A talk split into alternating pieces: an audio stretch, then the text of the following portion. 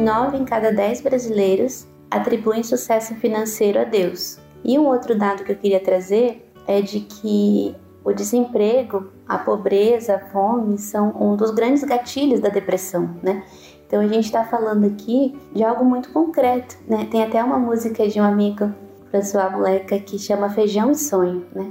A gente precisa, na mesma medida, do, do feijão e do sonho para a gente poder estar minimamente saudável nesse mundo de violências, né? Então, para mim, assim, pensar um acolhimento ao sofrimento da, que a depressão traz envolve uma atenção muito grande no combate às desigualdades sociais, porque é, é o, modo com, o modo de vida que a gente tem hoje que adoece as pessoas dessa forma, né? Então, embora que a gente esteja num contexto para falar né, de perspectivas religiosas, eu queria sinalizar que se alguém que estiver nos escutando for procurar um serviço de, de saúde, especialmente se público, né? Mas não só, e ouvir de um profissional da saúde que depressão é falta de fé, que faça uma denúncia, porque isso pode ser dito né, a nível pessoal, íntimo, mas a nível de saúde pública é algo muito grave dessa epidemia global desse sofrimento ser vista apenas por esse prisma, né, sem contextualizar o quanto que o racismo, a pobreza, a misoginia, a LGBTfobia, tudo isso promovem certos modos de sofrimento que inevitavelmente afetam, né,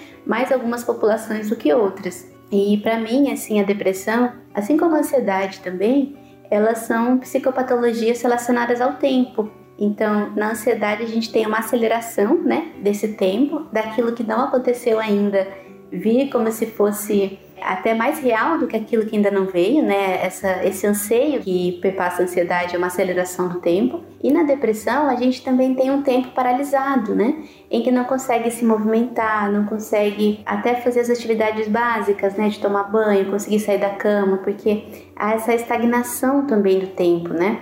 Então a gente fala, por exemplo, no nosso povo, que assim como o agronegócio, por exemplo, explora a terra e exaure a terra até um ponto que ela fique tão cansada e machucada que ela não consegue produzir, né, não consegue florescer, o nosso território, o corpo, quando é também afetado por essa exploração, por essas violências, a gente não tem como passar por isso ileso, né? Então a gente está falando de uma questão que é individual, mas que é muito coletiva também, que é muito política nisso tudo, né?